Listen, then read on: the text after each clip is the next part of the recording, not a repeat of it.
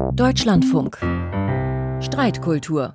Seit zwei Monaten reißen sich im Iran mutige Frauen die Tücher vom Kopf und machen wehende Haare zum Symbol ihres Kampfes für die Freiheit und gegen das Mullah-Regime. Und einmal mehr stellt sich auch hierzulande die Frage, wie unschuldig kann das islamische Kopftuch noch sein? Ist die Entscheidung, eines zu tragen, religiöse Privatsache oder ist das Kopftuch ein Symbol der Unterdrückung? Das ist heute das Thema in der Streitkultur. Am Mikrofon ist Monika Dittrich. Herzlich willkommen. Also für mich ist es eine Schwäche des anderen, der sich so über das Kopftuch aufregen muss. Aus meiner Sicht ist eine Frau nach dem Koran überhaupt nicht verpflichtet, ein Kopftuch zu tragen. Ich habe Respekt für alle Menschen und auch für alle Frauen, wenn sie dann ihre Befreiung darin sehen, dass sie dann diese Kleidung ablegen, dann habe ich natürlich Respekt. Die ganze Frau ist eine Tabuzone bis auf Gesicht und Hände. Und sogar bei den Füßen wird noch gestritten, ob man beim Beten Socken tragen soll oder nicht. Ich wurde auch mal gefragt, ob ich bereit bin, mein Kopftuch ablegen als Zeichen der Solidarität. Nein, das tue ich nicht. Frauen sollen Kopftuch tragen weil ihr Haar Sünde ist und weil ihr Körper Sünde ist, sollen sich verhüllen. Ich stelle mal, was soll eine Feministin dazu sagen? Ja, also unser Frauenkörper ist natürlich so wenig sündig wie ein Männerkörper.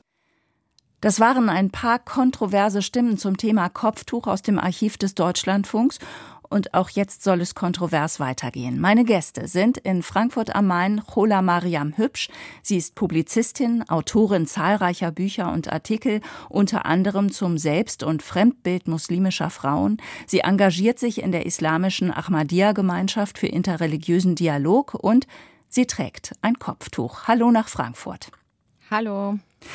Und aus Berlin zugeschaltet ist die Autorin und Aktivistin Sana Ramadani, gebürtig aus Skopje im heutigen Nordmazedonien, kam sie als Siebenjährige mit ihrer muslimischen Familie nach Deutschland. Sie engagierte sich eine Zeit lang in der feministischen Gruppe Femen. Sie ist Mitglied der CDU und vor einigen Jahren sorgte sie für Furore mit ihrem Buch Die verschleierte Gefahr. Guten Tag nach Berlin, Frau Ramadani. Guten Tag. Und wie immer in der Streitkultur haben Sie beide zunächst die Gelegenheit, unsere Eingangsfrage zu beantworten. Frau Ramadani, ist das Kopftuch ein Symbol der Unterdrückung? Das Kopftuch ist nicht nur ein Symbol der Unterdrückung, sondern das Kopftuch ist auch ein Symbol von Diskriminierung, ähm, von Diskriminierung gegenüber Frauen, aber auch gleichzeitig Männern.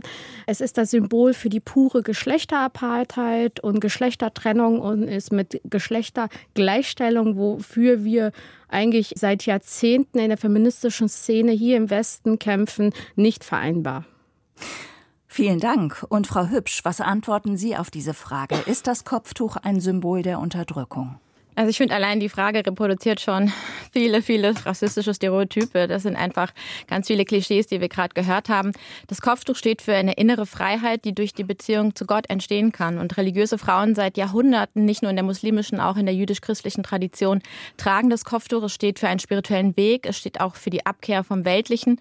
Und damit widersetzen sich Kopftuchträgerinnen ganz oft auch einer Marktlogik, die heute stärker denn je vom Kapitalismus und vom Patriarchat befeuert wird, die Frauenkörper sexualisiert und vermarktet vermarktet.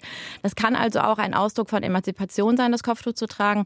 Das Problem ist leider, dass es ganz oft politisch instrumentalisiert wird und das nicht nur im Namen der Religion, sondern auch im Namen der Neutralität, im Namen der Freiheit. Und auch im aktuellen Konflikt im Iran gibt es natürlich geopolitische Interessen. Da gibt es eine Interessenslage, die das Kopftuch und den Kampf gegen das Kopftuch instrumentalisiert. Und da müssen wir ganz genau hinschauen, dass wir das nicht wieder zu einem Zweck werden lassen, wo das Kopftuch instrumentalisiert wird. Es geht eben ganz oft nicht um Freiheitsrechte oder um Frauenrechte oder ums Kopftuch selbst. Naja, dann lassen Sie uns da mal genau hinschauen, Frau Hübsch, denn die Frauen im Iran, die reißen sich die Kopftücher ja als Akt der Befreiung und der Selbstermächtigung herunter, als revolutionäre Geste.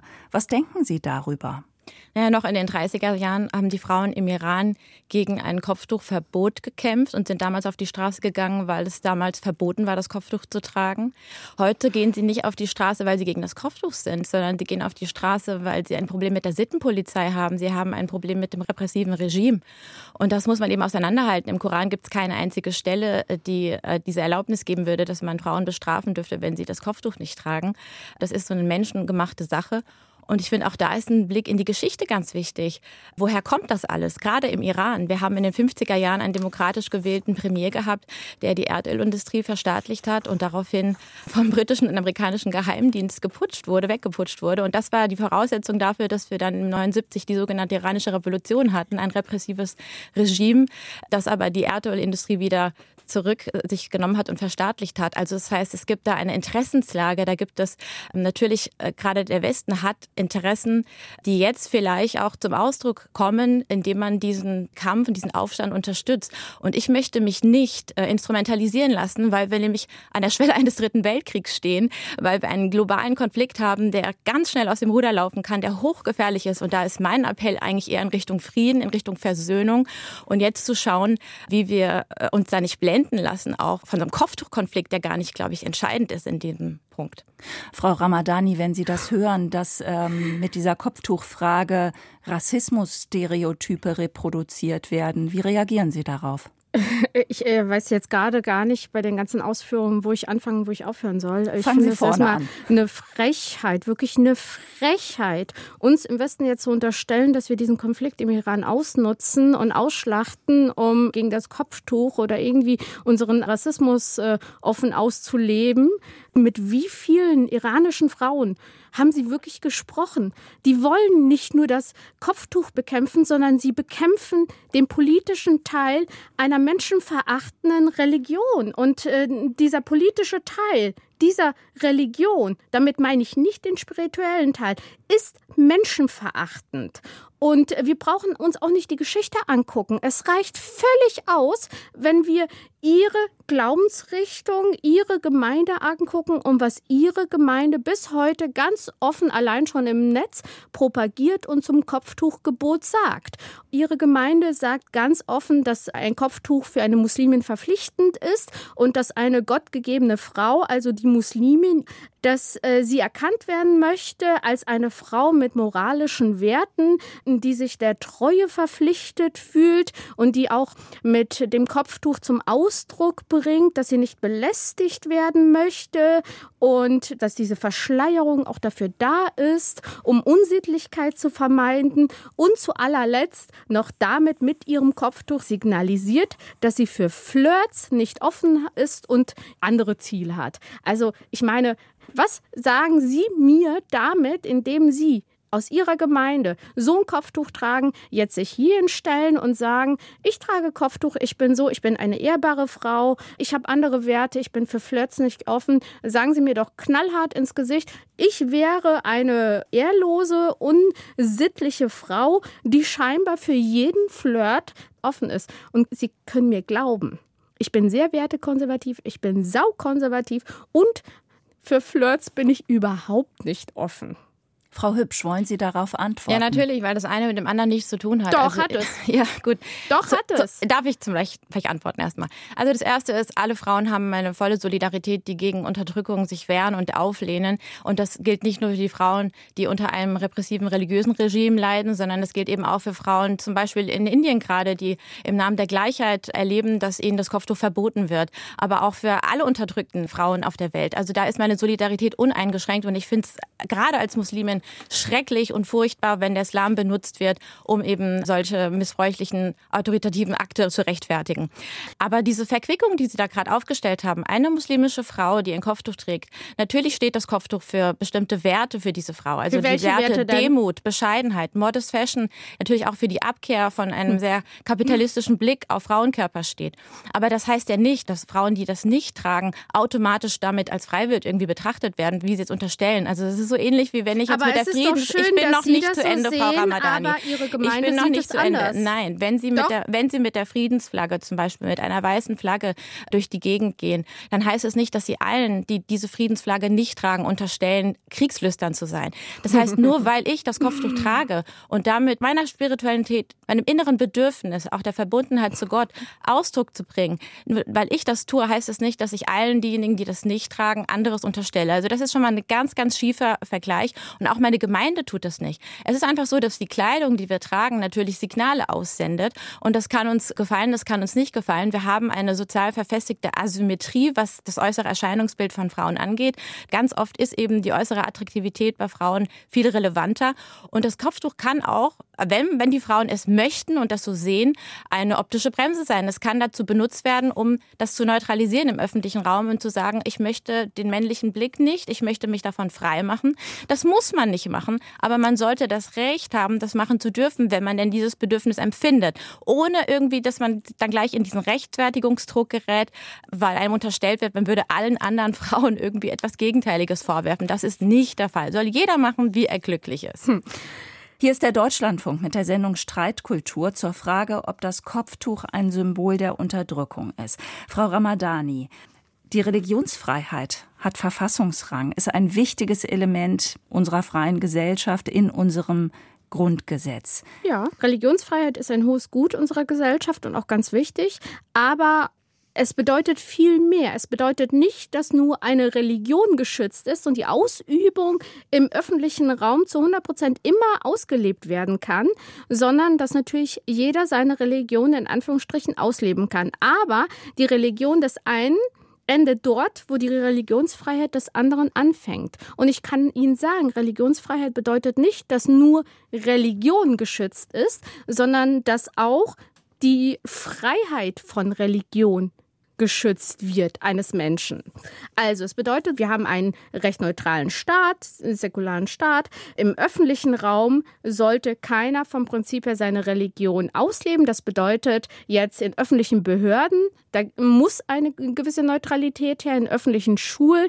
Es geht nicht um private Schulen, um katholische, um islamische oder sonst was Schulen. Es geht um öffentliche Schulen. Wenn sich ein Arbeitgeber einen öffentlichen Raum schaffen möchte für alle Arbeitnehmer, dann ist es sein gutes Recht, Religion aus der Arbeit zu verbannen und ins Private zu verlangen.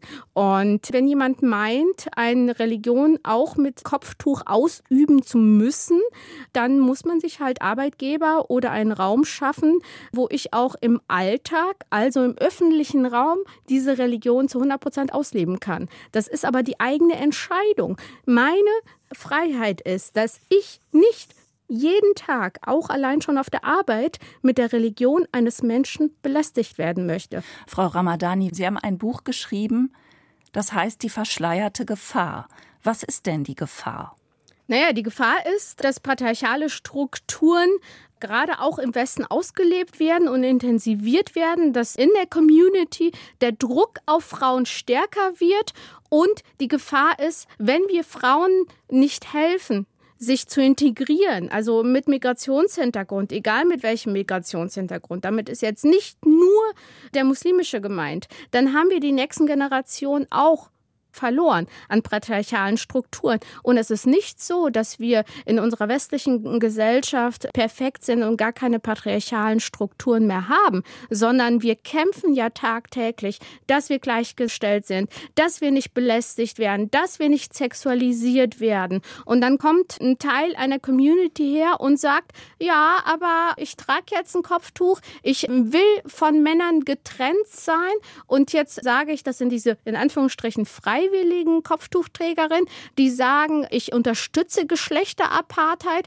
Das bedeutet, dass die Gesellschaft sich immer mehr sexualisiert ja auch dadurch, weil es eine Geschlechtertrennung stattfindet. Und meine Welt sieht nicht so aus, dass Männer und Frauen getrennt sein müssen, dass eine Geschlechterapartheit ausgelebt werden muss, sondern ganz im Gegenteil. Ich kann mit Männern und mit Frauen befreundet sein. Meine ältesten, besten Freunde kenne ich seit über 20 Jahren, sind Männer und in meiner Welt sieht es nicht so aus, wenn ich mich nicht verschleiere oder äh, ja. äh, auch wenn ich am Strand halbnackt rumliege oder in die Sauna gehe und mir Männer entgegenkommen. Keiner von denen ist erregt oder äh, wird jetzt äh, wahnsinnig von meiner äh, Weiblichkeit, wenn sie meine nackte Weiblichkeit sehen. Das wollen wir jetzt nochmal auseinanderklamüsern. Frau Hübsch, Sie haben eben gesagt, das Kopftuch kann auch eine optische Bremse sein, um sich vor dem männlichen Blick zu schützen. Was sagt das aus über das Männerbild im Islam? Darauf gehe ich gerne gleich ein. Aber Frau Dittrich, ich fand es eben schon bemerkenswert, dass Sie erwähnt haben, dass Frau Ramadani ein Buch zu dem Thema geschrieben hat. Ich habe auch eins geschrieben und das heißt anders. Ne? Das heißt, unter dem Schleier die Freiheit, was der Islam zu einem wirklich emanzipierten Rollenbild beitragen kann, Frauenbild beitragen kann. Und ich finde es wichtig, das hätten Sie erwähnen müssen, weil das ist, was muslimischen Frauen ganz oft im öffentlichen Diskurs leider passiert. Hier geht es nicht um mich oder um mein Buch, sondern es geht darum, dass wir klein gemacht werden, dass unsere Stimmen klein gemacht werden und dass wir ganz oft jahrzehntelang. Also hier haben Sie ja jetzt gerade die Möglichkeit, ja, sich ja, zu natürlich, aber ja, werde ich auch. Aber es ist eben in so einem Streitgespräch in 20 Minuten nicht schnell mal erledigt, auf all diese Vorwürfe, die eben zusammengekommen sind, reagieren zu können. Aber ich, ich möchte mich da wirklich nicht rausstehlen. Bleiben wir beim Männerbild. Das ist äh, angeklungen. Ich finde das so schief und so falsch, davon auszugehen, dass der Islam ein derartig menschenverachtendes Männerbild habe, dass der Mann sich nicht unter Kontrolle hätte, wenn er Frauenhaare sieht. Das ist doch so ein großer Quatsch, wenn, sie nur ein, wenn man nur ein Pfünkchen von der islamischen Theologie kennt. Im Islam geht es darum, dass die Menschen in die Lage versetzt werden, ihren Trieb zu kontrollieren, dass die Menschen lernen, denken Sie an den Fastenmonat Ramadan, da Männer wie Frauen kontrollieren da ja nicht nur ihren Hungertrieb, sondern auch den Sexualtrieb. Das heißt, da wird Selbstkontrolle, da wird dieses Wahrnehmen des eigenen Selbst als spirituelles Wesen, das wird da geschult, das wird da trainiert. Das ist das Kern der islamischen Mystik, ja, durch diese Verbundenheit mit Gott, durch die Einswerdung mit Gott, sein Ego zu töten, seine menschlichen Begierden auch zu überwinden und dadurch Gott zu erkennen. Das ist Kern der islamischen Mystik, was Goethe zum Beispiel mit Stirb und Werde beschreibt. Und wenn jetzt einer Religion, die so ein Menschenbild hat, nämlich, dass der Mensch in der Lage ist, von einem primitiven Wesen zu einem spirituellen Wesen zu werden und die auch, die ausgelegt ist, den Menschen dahingehend zu erziehen und dahin, dazu zu führen, wenn er jetzt unterstellt wird, die hätte dieses primitive Menschenbild, dann ist dahinter auch ein muslimischer Rassismus versteckt. Und das Problem ist natürlich an diesen Stereotypen, sie sind nicht unwahr. Natürlich gibt es Gelehrte, die solche Aussagen machen und es gibt auch ganz viele Islamkritiker, die diese Aussagen immer und immer wieder wiederholen. Aber sie sind unvollständig. Ja? Das heißt, es gibt einen Teil, der, vielleicht auch der muslimischen Community, der ein problematisches Frauenbild hat. Es gibt strukturelle Diskriminierung in einem Teil der sogenannten islamischen Welt. Nur heißt das nicht, dass automatisch alle Muslime auf der Welt, viele, viele Millionen Menschen, dieses Weltbild oder dieses Menschenbild teilen, sondern sie haben ganz andere Absichten. Und das jetzt so pauschal ihnen zu unterstellen, ist hochproblematisch und das befeuert antimuslimische Ressentiments, die wir überall auf der Welt haben, die wir gerade in Deutschland verstärkt haben, weil die Menschen eben keinen direkten Kontakt mit Muslimen ganz oft haben und sich nicht selber ein Bild machen können. Und Frau Ramadani, ich komme aus der Community.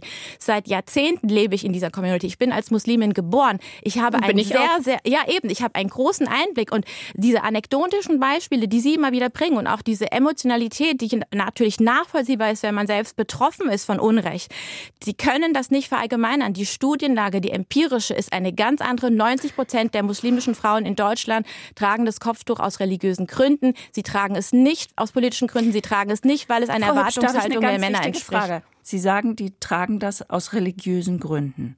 Aber geht das eigentlich noch, wenn dieses Kopftuch andernorts, wie jetzt im Iran, politisch so Gerade aufgeladen jetzt. ist? Gerade Kann jetzt man muss das voneinander trennen. Ja, ja aber gerade jetzt müssen wir es tragen. Wir muslimischen Frauen müssen uns die Deutungshoheit zurückerobern. Gerade weil es den Missbrauch gibt, gerade weil es Männer gibt, weil es Extremisten und Hardliner gibt, die das Kopftuch politisch missbrauchen. Und zwar in alle Richtungen gerade jetzt müssen wir sagen, für was es steht. Weil wer jetzt einzuknicken, würde bedeuten, den Hardlinern die Deutungshoheit zu überlassen. Und diesen Streiten müssen wir jetzt kämpfen. Wir müssen laut werden. Wir müssen erklären, worum es bei diesem Stück Stoff geht. Es geht um die Beziehung zu Gott. Es geht um Spiritualität. Und es geht auch um eine Gesellschaft, die die Frauen ermöglicht, in Freiheit zu leben und nicht so stark sexualisiert und objektiviert zu werden.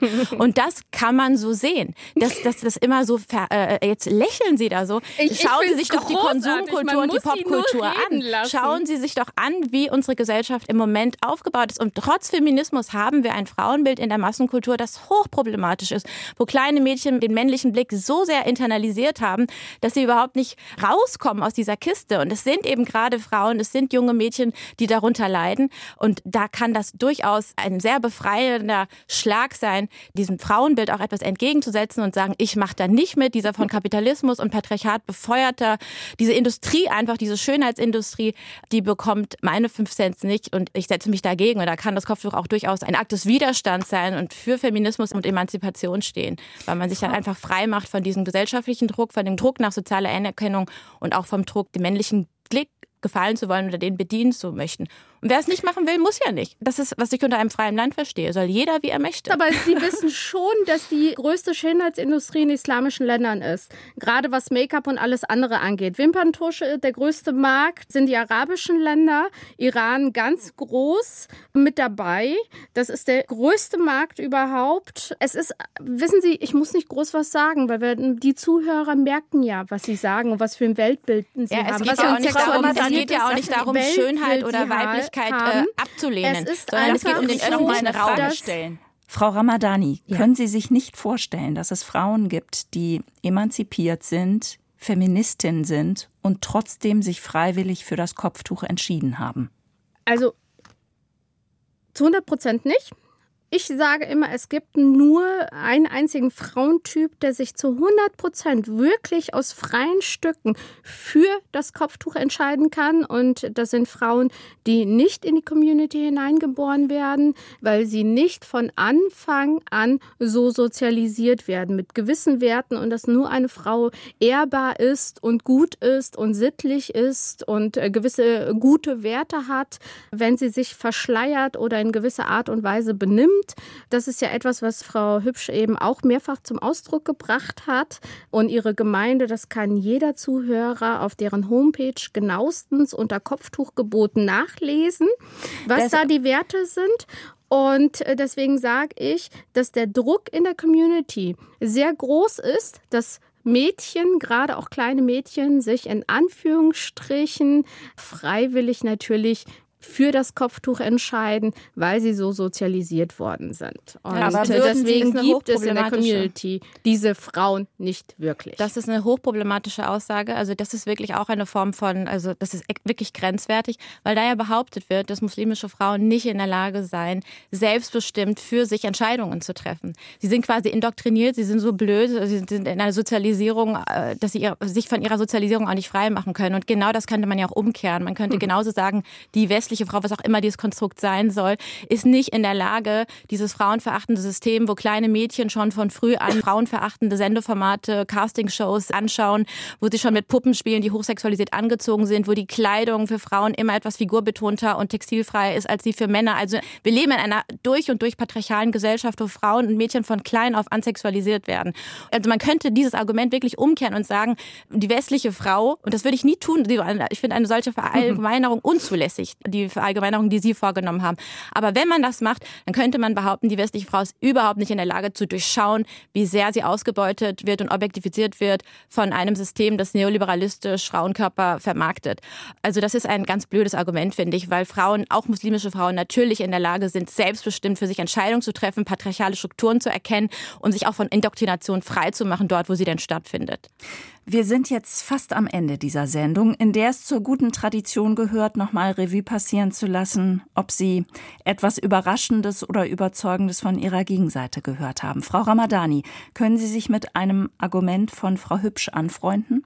Das einzige Argument, womit ich mich anfreunden kann, ist, dass natürlich auch kleine Mädchen und junge Frauen in unserer westlichen Gesellschaft sexualisiert werden. Dagegen äh, habe ich auch ein Buch geschrieben und habe mich diesem Thema sehr stark angenommen und bekämpfe das aktiv auch als Mutter von zwei Töchtern im Alltag, indem ich dagegen arbeite und meine Töchter ganz anders erziehe.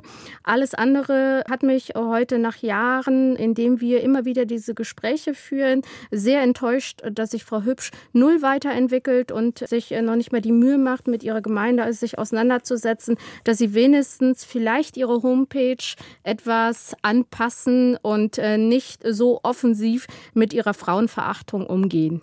Und Frau Hübsch, nehmen Sie etwas mit aus dieser Debatte, das Sie plausibel oder nachvollziehbar finden? Na, ich finde es durchaus plausibel zu sagen, wenn Frauen unterdrückt werden, dann müssen wir uns mit ihnen solidarisieren. Aber es ist doch sehr ernüchternd, nach Jahrzehnten von Kopftuchdebatten immer wieder über diese Banalitäten diskutieren zu müssen, weil wir inhaltlich tatsächlich nicht weiterkommen. Es ist ein Hin- und Herwerfen von Vorwürfen und äh, Rechtfertigung. Und das, was ich mir eigentlich wünsche, ist, dass wir uns gemeinsam solidarisieren. Wir haben ja gemeinsame feministische Anliegen vielleicht, aber was ich im Moment noch viel wichtiger finde, sich gemeinsam für den Weltfrieden zu solidarisieren. Also ich glaube, wir haben es wirklich mit einer Verschleierung von Umständen zu tun, wenn wir jetzt hier über Kopftücher und wieder diese spaltenden Fragen sprechen, statt zu schauen, wie können wir wieder mehr Versöhnung auf diesem Planeten erreichen, wie können wir es verhindern, dass zwei große Blöcke sich gegenüberstehen, der Westen und Russland mit seinen Verbündeten. Also das wäre mein Anliegen. Lasst uns über diese Dinge wirklich hinwegschauen. Wir haben da mehr Gemeinsamkeiten. Das sind kleinere Fragen. Lasst uns solidarisieren für das große Gemeinsame, nämlich eine friedliche Zukunft, wo Menschenrechte geachtet werden und wo wir auch in Freiheit und Frieden zusammenleben können. Vielen Dank Ihnen beiden. Das war die Streitkultur mit der Autorin und Aktivistin Sana Ramadani und der Publizistin Chola Mariam Hübsch. Am Mikrofon war Monika Dittrich. Vielen Dank fürs Zuhören.